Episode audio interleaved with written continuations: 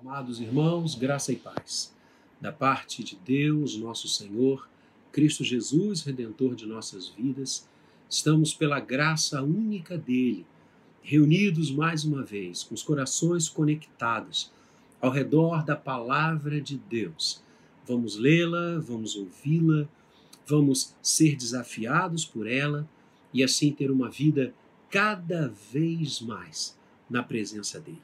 Coisa boa podermos partilhar esse momento de culto juntos, podermos falar com Deus, ouvir a Sua palavra, cantar os seus louvores e assim termos a absoluta certeza e a convicção do que nos une nos laços da cruz, nos laços do túmulo vazio.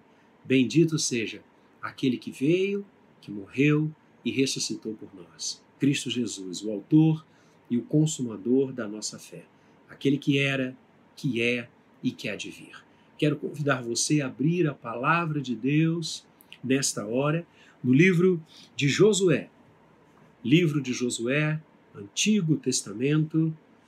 Logo após o Pentateuco vem o livro de Josué, depois de Deuteronômio, e nós vamos ler no capítulo 1 os versos de 1 a 9. Josué 1, 1 a 9 é o texto que vai subsidiar, ancorar a nossa reflexão nessa hora. Vamos orar antes de ler a palavra de Deus. Feche os seus olhos aí, aonde você está agora em sua casa, e vamos falar com o Senhor, aquele que inspirou esta palavra bendita no coração de homens escolhidos, separados por Ele. Aquele que é o único que pode iluminá-la na nossa mente, no nosso coração, para que, compreendendo-a, pratiquemos para a sua honra e glória. Vamos orar. Senhor, fala ao nosso coração. Estamos aqui agora prontos para te ouvir, prontos para receber a palavra viva e eficaz que penetra em espaços do nosso coração, da nossa alma, onde nenhuma palavra ou nenhuma atitude pode penetrar a não ser o Senhor. Esta palavra que nos desafia e que nos leva a ser cada vez mais como tu desejas e queres que sejamos. Abençoa-nos agora, iluminando os olhos do nosso coração, iluminando a nossa mente para compreendê-la para a glória de Jesus. Amém e amém. Josué 1, 1 a 9, assim diz o texto, você acompanha comigo. Sucedeu depois da morte de Moisés, servo do Senhor, que este falou a Josué, filho de Num, servidor de Moisés, dizendo: Moisés, meu servo, é morto. Dispõe-te agora, passa este Jordão, tu e todo este povo, à terra que eu dou aos filhos de Israel. Todo lugar que pisar a planta do vosso pé, vou-lo tenho dado, como eu prometi a Moisés. Desde o deserto e o Líbano, até ao grande rio, o rio Eufrates, toda a terra, dos heteus e até ao mar grande, para o poente do sol, será o vosso limite. Ninguém te poderá resistir todos os dias da tua vida. Como fui com Moisés, assim serei contigo. Não te deixarei, nem te desampararei. Sê forte e corajoso, porque tu farás este povo herdar a terra que, sob juramento, prometi dar a seus pais. Então, somente ser forte e muito corajoso, para teres o cuidado de fazer segundo toda a lei que meu servo Moisés te ordenou. Dela não te desvies, nem para a direita, nem para a esquerda, para que sejas bem-sucedido por onde quer que andares. Não cesses de falar deste livro da lei. Antes, Medita nele dia e noite, para que tenhas cuidado de fazer segundo tudo quanto nele está escrito. Então farás prosperar o teu caminho e serás bem-sucedido. Não te mandei eu? Sê forte e corajoso. Não temas, nem te espantes, porque eu, o Senhor teu Deus, sou contigo por onde quer que andares. Amados, que texto maravilhoso, que texto bendito. E eu quero conversar hoje com você sobre a obra do Senhor. Há uma característica ruim, uma característica danosa em nosso país, que é o conceito das obras inacabadas, obras paralisadas, obras realizadas pelo poder público, quase sempre tendo-o como protagonista nas esferas municipais, estaduais e federal. E obras começam a ser feitas, projetos são mostrados, alardeados, iniciam-se, mas não se concluem. E estas obras são deixadas. Outro dia mesmo aqui em casa estava ouvindo uma reportagem de uma capital e não pequena do nosso país, onde uma quantidade imensa de obras iniciadas para a Copa do Mundo. Essa capital sediou é, jogos da Copa do Mundo, realizada no Brasil, de não tão agradável memória, não é? Mas o fato é que estes investimentos foram alocados e certamente foram feitos, e as obras não se concluíram. Quantas não saem nem do papel? São obras inacabadas, obras paralisadas. O livro que nós usamos nesta hora para partilhar a palavra de Deus, o livro de Josué, é um livro importantíssimo das Escrituras Sagradas. Não que outros tantos não sejam e que possamos dizer que algum livro das Escrituras, dos seus 66 livros, por isso nós chamamos este conjunto de Bíblia, vem do grego biblos, biblioteca. Quando você tem um exemplar da palavra de Deus, você tem uma biblioteca com você. São 66 livros, 39 do Antigo, 27 do Novo Testamento. O livro de Josué, como todos os outros, são profundamente relevantes. Este livro onde nós lemos os nove primeiros versículos do capítulo 1, ele é tão exponencial na história do povo de Deus que há um grupo grande de teólogos e exegetas que o, chamam de o, hexateuco, como se ele fosse uma composição do Pentateuco vindo a somar o conjunto dos cinco primeiros livros, a Torá, o Pentateuco e Josué por sua relevância, eh, formaria com os primeiros cinco, Gênesis, Êxodo, Levíticos, Números e Deuteronômio, o Hexateuco. Este livro, historicamente, se situa no momento de muita fragilidade na vida do povo de Deus no passado. Israel havia perdido o seu líder maior, humanamente falando, Moisés.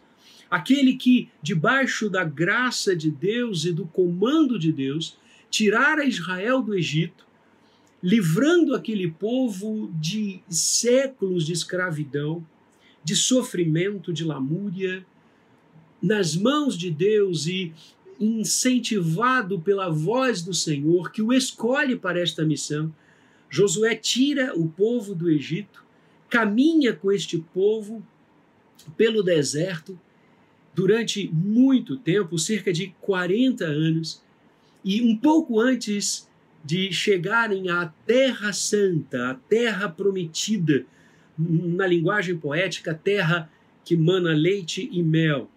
Deus chama Moisés à sua presença, Deus convoca aquele grande servo, aquele homem que impacta a história até hoje para a sua presença.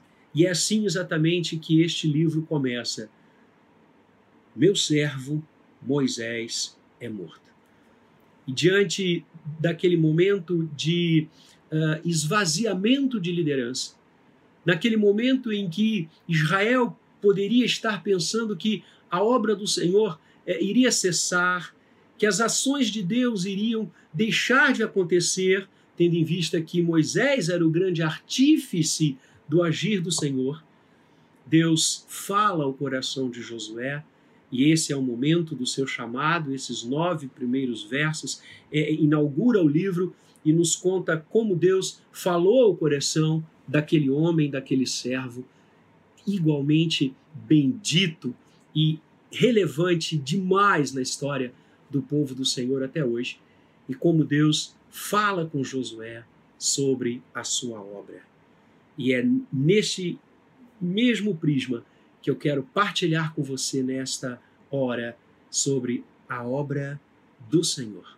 A primeira coisa que o texto nos fala e nos exorta sobre a obra de Deus é a sua continuidade. Vejam os versos 1 e 2. Sucedeu depois da morte de Moisés, servo do Senhor, que este falou a Josué, filho de Num, servo de Moisés, dizendo: Moisés, meu servo, é morto. Dispõe-te agora, passa este Jordão, tu e todo este povo, a terra que eu te dou aos filhos de Israel, a terra que eu dou aos filhos de Israel. Amados, esse texto nos ensina de forma muito linda sobre a continuidade da obra do nosso Deus, o agir de Deus na história. O, o, Senhor não cessa de agir, de estar presente, de mover os acontecimentos. Assim como ele é, fora com Moisés, Assim como ele escolheu Moisés, ele chega agora para Josué, servo daquele grande homem. É, é Josué, que igualmente estava ao lado de Josué em todos os momentos, e Deus diz a ele: Você agora dará continuidade ao meu projeto, dará continuidade à minha obra. Levanta, passa esse Jordão, conduz o povo, assim como fez Moisés até agora. Com você, esse povo terá continuidade do meu agir e da minha presença em seu seio. Amados, Deus não para de agir. O autor aos Hebreus, no capítulo 1, vai nos ensinar isto de forma linda, e aliás, toda a Bíblia Sagrada nos ensina isso de forma uníssona, quando o autor aos Hebreus diz: Tendo o Senhor outrora falado aos pais, pelos profetas, nos últimos tempos, nos últimos dias, nos falou por Cristo Jesus, a quem constituiu herdeiro de todas as coisas, aos patriarcas, aos profetas e agora em Cristo. Este é o agir de Deus, este é o mover de Deus na história. O Senhor não fica sem testemunho. Deus está sempre agindo, sempre fazendo, sempre movendo, sempre coadunando todas as coisas no conselho da sua vontade, fazendo com que tudo, a história, os mundos, as nações, tudo convirja para o seu querer, para a sua vontade e para o seu bem fazer na vida humana. Deus está presente. A história é o palco da ação preferencial do Senhor. Por isso que nesta história Deus se fez carne e habitou entre nós. Prova máxima do seu carinho e da sua presença e do seu agir na vida de todos nós, de toda a humanidade. A obra do Senhor não para não sofre solução de continuidade, ela é permanente. Deus está sempre agindo. O Senhor Jesus nos ensina: o meu Pai trabalha até agora. Não há estagnação no agir de Deus, não há estagnação na obra do Senhor, e é isso que ele deixa claro nestes versos que nós acabamos de ler. E não obstante o momento de tristeza que o povo estava sofrendo, Moisés havia deixado a liderança, Moisés era morto, mas Deus diz: Eu estou aqui e a minha obra continuará, a minha obra não cessará. Há dois hinos muito lindos que são referenciais na inódia evangélica. Um deles diz: Os seus intentos cumpre Deus no decorrer dos anos. É a continuidade bendita da obra do Senhor. E o segundo, igualmente lindo, Deus dos antigos, vai nos dizer: Deus dos antigos, cuja forte mão rege e sustenta os astros na amplidão. É esta este sustento de Deus, esta presença de Deus, a continuidade da sua obra que enche os nossos corações de esperança.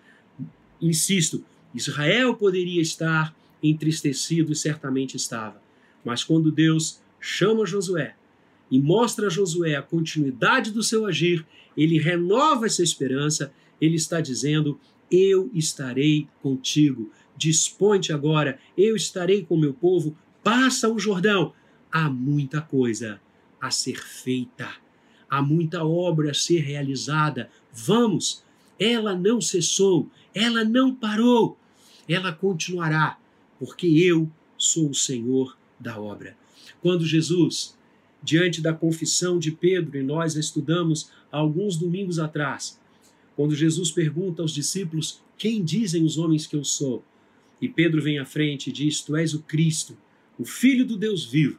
Jesus diz: Tu és Pedro, e sobre esta pedra edificarei a minha igreja, fazendo uma referência ao nome grego de Pedro, pois em hebraico é Simão e em grego é Petros, Petros, pedra.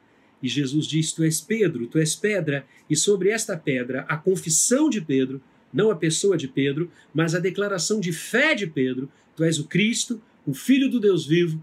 O Senhor Jesus diz: sobre esta confissão, sobre esta fé, sobre esta certeza, eu edificarei a minha igreja, e as portas do inferno não prevalecerão sobre ela. É a bendita continuidade. Eu edificarei. O verbo aqui significa exatamente isto. Eu a construirei no decorrer do tempo, no decorrer dos séculos, no agir da história. Eu estarei presente. A obra do Senhor não esmorece nunca. Há sempre um remanescente fiel. Deus está agindo pelo Espírito Santo, movendo corações, chamando pessoas. E vejam que coisa linda qual é o primeiro livro de história da igreja? O livro de Atos, escrito por Lucas. Atos é o primeiro livro de história da igreja. Você começa a ler o livro de Atos, a, pessoa de Pedro está ali, os outros apóstolos, como a igreja vivia. Pedro é o grande protagonista, começa a ser o grande protagonista dessa história. Depois passa para Paulo e Paulo vem, encontra o Senhor na estrada de Damasco, vai para o deserto, Deus faz uma análise naquele coração, levanta aquele homem e ele passa a ir de cidade em cidade, de lugar em lugar, edificando a igreja, pregando o evangelho, vidas vão se convertendo e você chega ao capítulo 28 do livro de Atos que narra a, a prisão de Paulo. E aí? E, e, e, acaba como? E termina como? E você volta e diz, ué, mas eh, será que uh, está faltando alguma coisa? Não! Porque o que o Senhor quer nos mostrar no livro de Atos, que na verdade deveria se chamar Atos não dos apóstolos, mas Atos do Espírito Santo através dos apóstolos. Porque o grande protagonista do livro de Atos não é André, não é Felipe, não é Pedro, não é Paulo, é o Espírito Santo. Ele é que vai usar todos esses homens, como usou Josué, para realizar a obra do Senhor. O livro de Atos nos ensina que a partir do capítulo 29, nós estamos nele. Nós estamos escrevendo o capítulo 29 de Atos, que vai cessar única e exclusivamente quando o Senhor Jesus voltar para levar a sua igreja, para levar o seu povo e para inaugurar aquele momento bendito, onde não precisaremos do sol, porque o Senhor brilhará sobre o seu povo. Louvado seja o seu nome. Amados, há uma história linda que envolve o primeiro missionário presbiteriano no nosso país, o reverendo Ashbel Green Simonton, que chega ao Brasil no dia 12 de agosto de 1859, aqui no Rio de Janeiro, desembarca aqui no Rio para pregar o evangelho do reino neste país, continente que é o nosso e que Deus tenha misericórdia do nosso Brasil.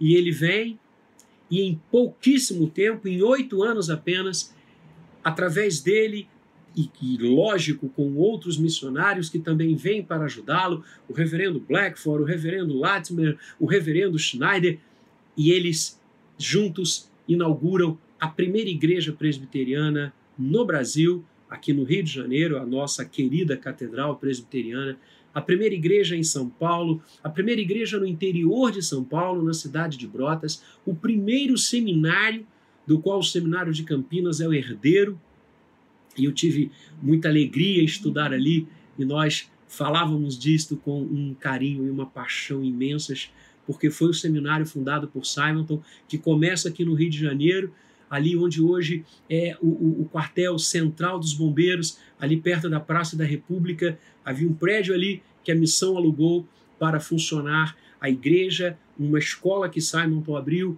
e o primeiro seminário com quatro seminaristas foram é, constituída, foi constituída a primeira turma com quatro jovens, com quatro seminaristas. Depois ele foi para Friburgo, o seminário foi para Friburgo, e depois de algum tempo, a, a, ali em Campinas, onde hoje ele está, onde eu estudei, é, tem, tinha um, um, terreno muito bonito da escola é, é, é internacional, uma escola da missão, e eles cederam e o seminário foi para lá. Então, o primeiro seminário, o primeiro jornal da América Latina, a imprensa evangélica, do qual o Brasil presbiteriano hoje é o herdeiro. Então vejam quantas coisas Simonton realizou em um tempo brevíssimo, oito anos apenas. E Simonton contrai a febre, que naquela época dizimou, dizimou a população brasileira. São Paulo e Rio sofreram muito com a febre amarela. Simonton contrai esta enfermidade e vai para São Paulo, deixa a igreja do Rio, vai para São Paulo para ficar na casa de seu cunhado, casado com sua irmã, o reverendo Alexandre Latimer Blackford, que foi o primeiro presidente do presbitério do Rio, inaugurado por Simonton, o primeiro concílio da igreja presbiteriana na América Latina. E ele está ali na, na casa de Blackford, a febre o atormentando, ele de vez em quando voltava a si, voltava à consciência. E a última vez que Simonton voltou e expressou algumas palavras e algum contato com a sua família, a sua irmã estava aos pés da cama e ele abre os olhos e ela vira para ele e diz: Meu irmão, você não pode partir. Você não pode nos deixar. Como ficará a Igreja do Rio? Como ficará a imprensa evangélica? Como ficará o seminário? Como ficará a igreja aqui em São Paulo? Meu irmão, você não pode partir. Moisés, você não pode partir. Quantas coisas ainda temos a fazer? Quanto esse povo ainda precisa ser conduzido? A obra do Senhor está aqui. E Simonton virou-se para ela e foram suas últimas palavras, antes de fechar os seus olhos para esta realidade e abri-los para a glória eterna do Senhor. Ele disse: Minha querida irmã, não se preocupe. Não se preocupe, porque Deus vai levantar outros homens e mulheres para cuidar da sua obra. Ah, queridos, a obra do Senhor não para. O texto nos ensina a sua continuidade. A segunda coisa que esse texto lindo nos ensina é sobre a realização da obra do Senhor. Como fazê-la? Como fazê-la? E aí nós vamos ler como o próprio texto tão lindamente nos diz, verso 8: Não cesses de falar deste livro da lei Antes, medita nele dia e noite, para que tenhas cuidado de fazer segundo tudo quanto nele está escrito. Então farás prosperar o teu caminho e serás bem-sucedido. Como realizar a obra do Senhor? Eu creio que o texto, de forma tão linda, de forma tão precisa, nos esclarece algumas formas de realizar esta obra. A primeira, nós devemos ter consciência da presença do Senhor da obra. Que fique claro, amados, que a palavra de Deus nos ensina que Deus realiza sua obra através daqueles que nele creem.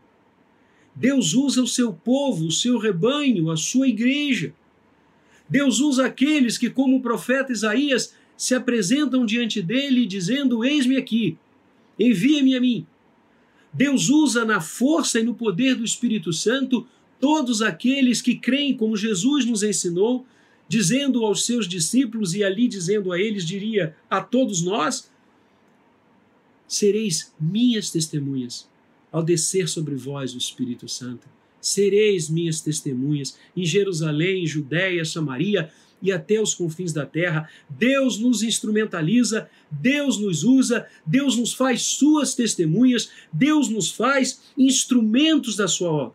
E nós precisamos ter consciência da sua presença na nossa vida. Não há como realizar a obra do Senhor sem ter esta certeza absoluta, inaudita, que Deus está presente. Vejam o que o Senhor diz no verso 5 a, a, a, a Josué: Ninguém te poderá resistir todos os dias da tua vida, como fui com Moisés, assim serei contigo. Assim serei contigo. É a consciência que devemos ter de que Deus está conosco. Somos seus instrumentos escolhidos por Ele, e aqueles que Deus escolhe, Deus capacita, aqueles que Deus chama para realizar a sua obra, Deus unge com o seu poder e com o seu espírito, e nós devemos ter essa certeza ao nos lançarmos a realizar a obra do Senhor, que Ele está conosco. Eu serei contigo. No verso 9, o Senhor repete esta linda afirmação, dizendo: O Senhor teu Deus é contigo por onde quer que andares. Então, para realizar a obra do Senhor, esta obra que é contínua, esta obra que não para, esta obra que é do coração de Deus, nós devemos ter consciência da sua presença. Haverá momentos difíceis na realização da obra do Senhor. Ah, e como haverá! Haverá momentos de ventos contrários. Lembram texto maravilhoso que o reverendo Maurício trouxe sobre Marcos para o nosso coração? Ventos contrários, tempestades a enfrentar, mas quem está no barco? O Senhor Jesus. Eis que estou contigo eu serei contigo. O Senhor nos faz uma promessa quando nos envia ao mundo, quando Jesus diz: Ide por todo o mundo e pregai o Evangelho, esta é a obra, pregai o Evangelho a toda criatura. Ele diz: E eis que estarei convosco todos os dias, até a consumação dos séculos. Toda autoridade me foi dada. Ide, fazei discípulos. Esta é a perspectiva da obra do Senhor. Para realizá-la, precisamos ter consciência da Sua presença. Por isso é que nós não desfalecemos nos momentos de dificuldade. Nós não entregamos os pontos, mesmo quando os resultados parecem não surgir. Como, por exemplo, naquela noite em que Pedro lançou as redes, toda ela, e não pegou nada. E o Senhor Jesus chega no amanhecer usa o seu barco para ministrar às populações, às multidões que ali estão, ao povo que ali está. E Jesus diz a Pedro: lança a rede aqui. E Pedro diz: Senhor, eu, eu lancei a noite toda, eu não colhi nada, mas diante da tua palavra eu lançarei as redes. É isto. E lançou e pegou tantos peixes que aquele barco quase foi a pique e teve que chamar outros para ajudar naquela pesca maravilhosa. Amados, consciência da presença do Senhor. O Senhor está presente. Ele nos capacita. Ele é quem sabe o que nós precisamos e ele estará junto de nós. Façamos a sua obra, realizemos a sua obra, porque o Senhor está conosco. Ele está presente. É como Paulo tantas vezes nos ensina, dizendo que ele não era prisioneiro de César, que ele não era prisioneiro de Roma, ele era prisioneiro de Cristo. Coisa linda. Paulo está dizendo: olha, apesar de todas as dificuldades que eu estou passando, o meu Senhor está aqui e ele é infinitamente mais e maior do que todas as coisas. Segundo, aquele que realiza a obra do Senhor, além de ter consciência da presença dele, do Deus da obra, do Senhor da obra, ele deve ter um compromisso com a palavra deste Senhor. E aí foi o versículo que eu li.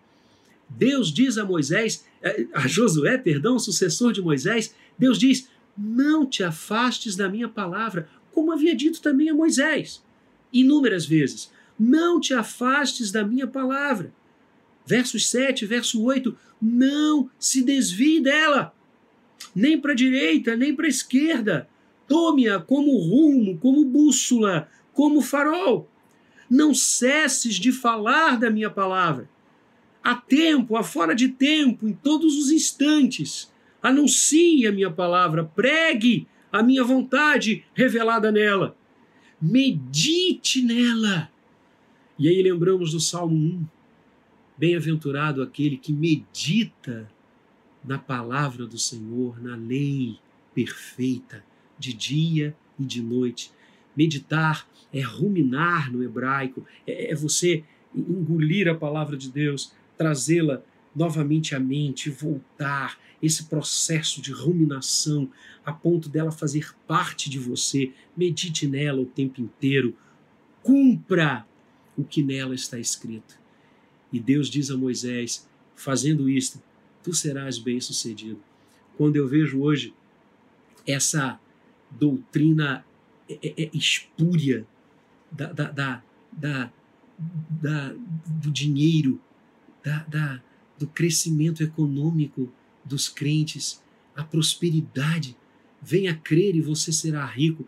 Aqui está o condão de riqueza de Deus. Se você quer saber, irmão, qual é a prosperidade verdadeira e bíblica, é cumprir o que a palavra de Deus diz, é meditar nela, é não cessar de falar dela, é não se desviar dos seus ensinamentos. Aí eu e você seremos prósperos realizando isto. E finalmente, eu creio, e o texto nos ensina isso, que a realização da palavra do Senhor passa pela busca do poder de Deus, a consciência da sua presença, o compromisso com a sua palavra e a busca pelo poder de Deus. Quando o Senhor diz a Josué: "Ser forte e corajoso".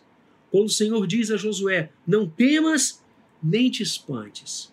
Quando ele diz: "Não se abata nunca o vosso coração, porque eu estou aqui eu estou mandando você ir. Deus está dizendo a Josué: confie em mim. Busque o meu poder. Não olhe ao seu redor.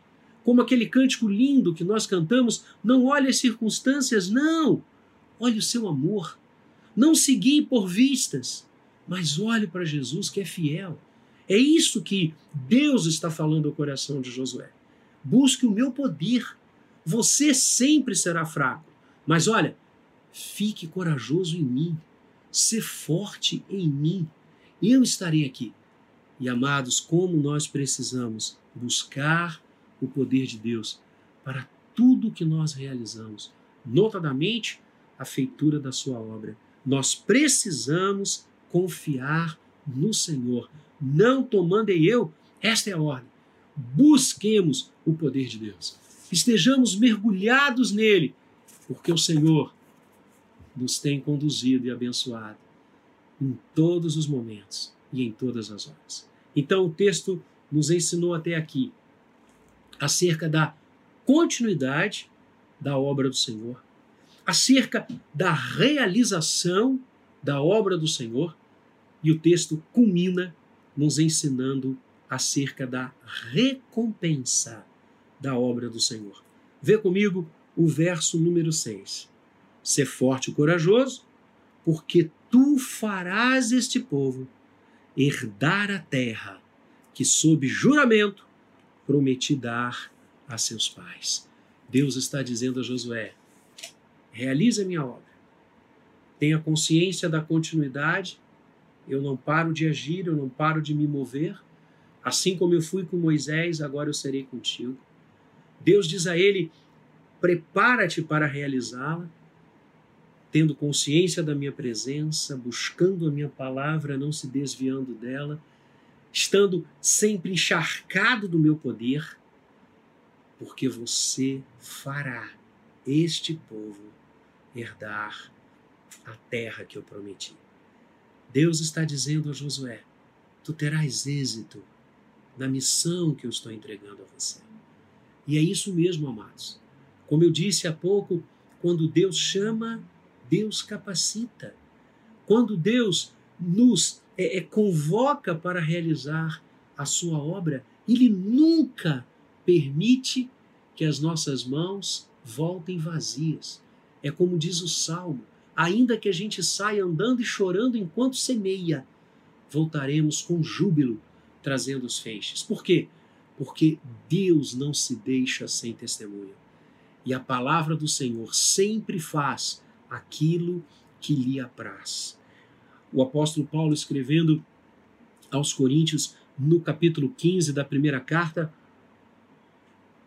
capítulo maravilhoso que ele fala sobre a ressurreição, ele vai dizer, culminando a, a, aquele capítulo, ele diz: aquela igreja nascente, sejam firmes, sejam inabaláveis e sejam sempre abundantes na obra do Senhor, sabendo que no Senhor o vosso trabalho jamais será vão.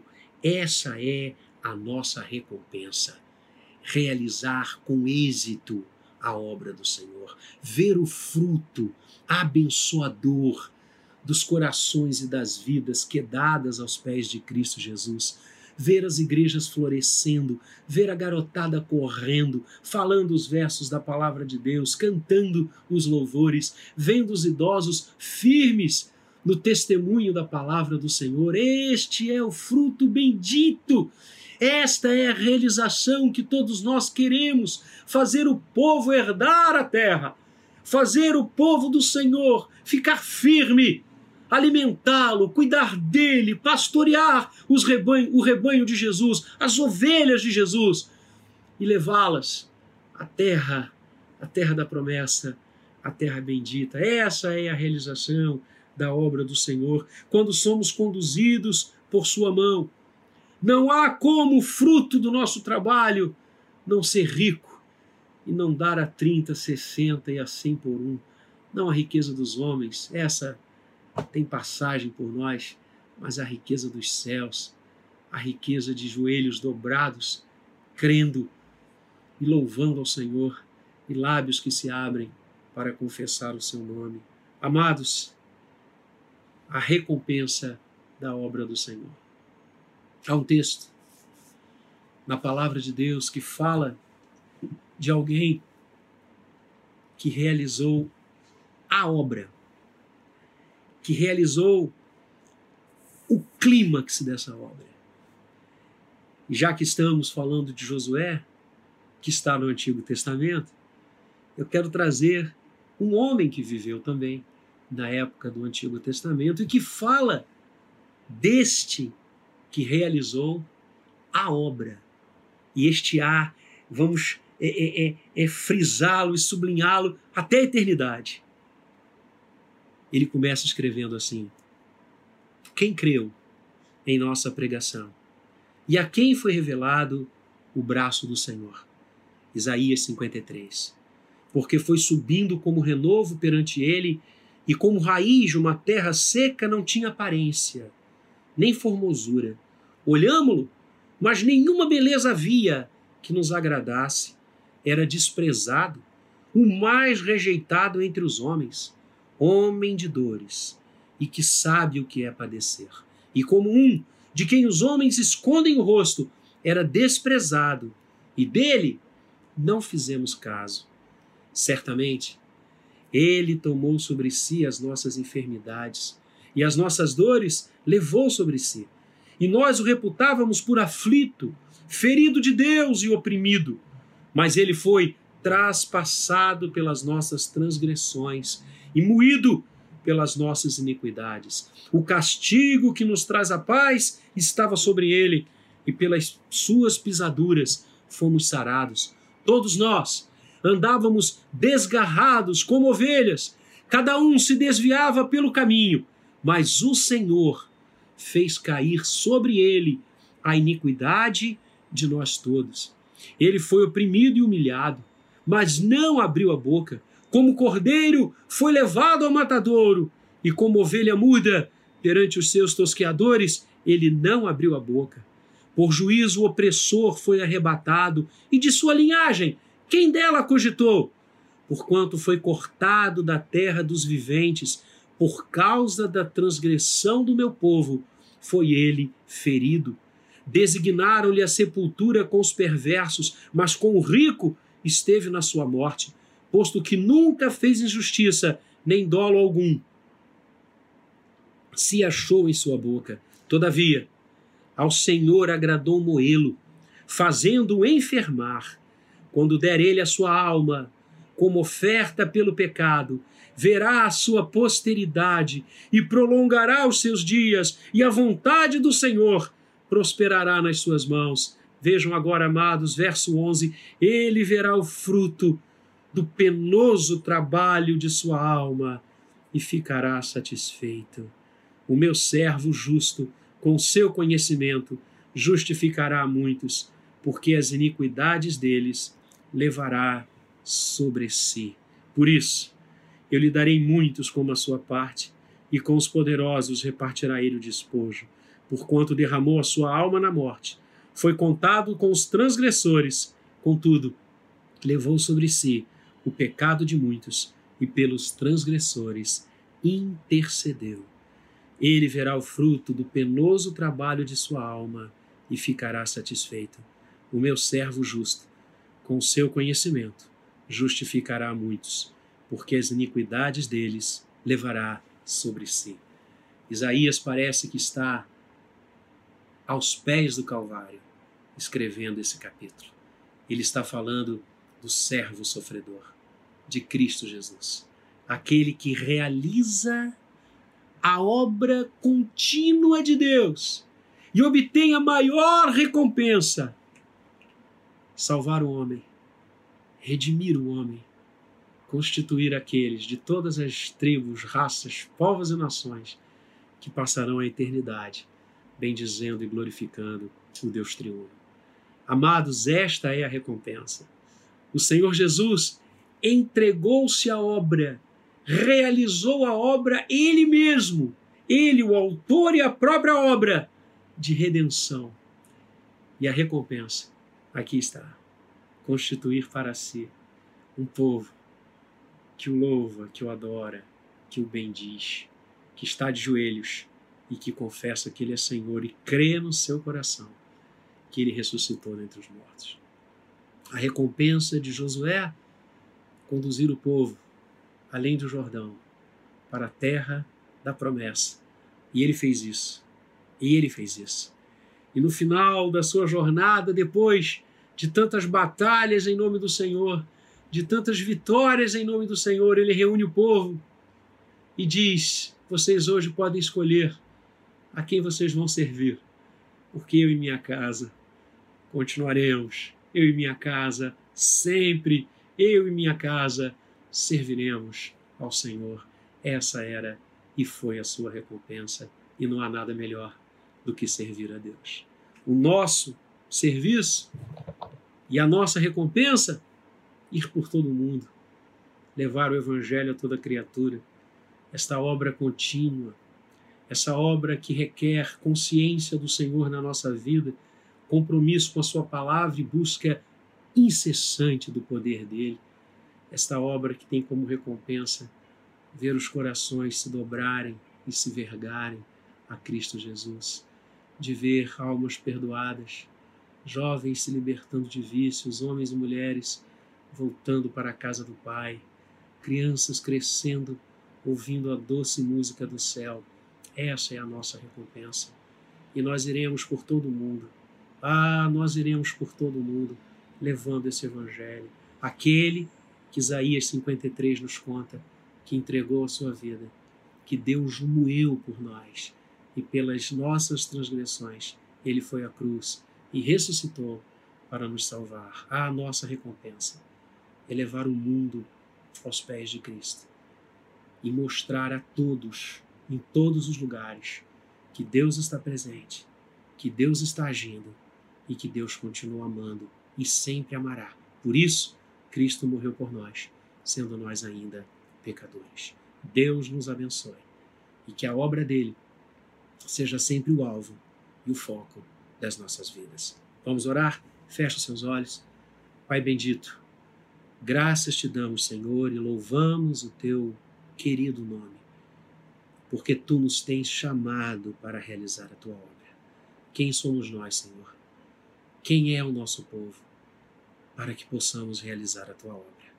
Mas o teu amor, que é sem igual, o teu amor, que é sem limites, nos escolheu antes da fundação do mundo para sermos teus e para levar o teu evangelho a todas as pessoas. Pai, nos dá sempre esta certeza imorredora que a tua obra é contínua, tu jamais deixastes de agir ou deixarás de agir no mundo que criastes, em todo este universo que é teu. O teu mover é sem cessar.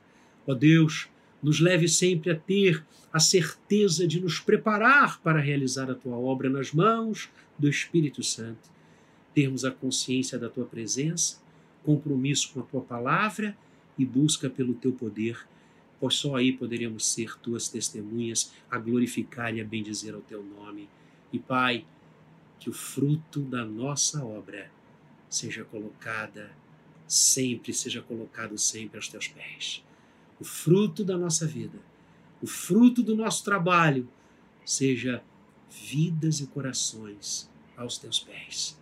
Como aprendemos com o Senhor Jesus, que se entregou para constituir para si um povo bendito, justificado e separado para a tua glória e louvor.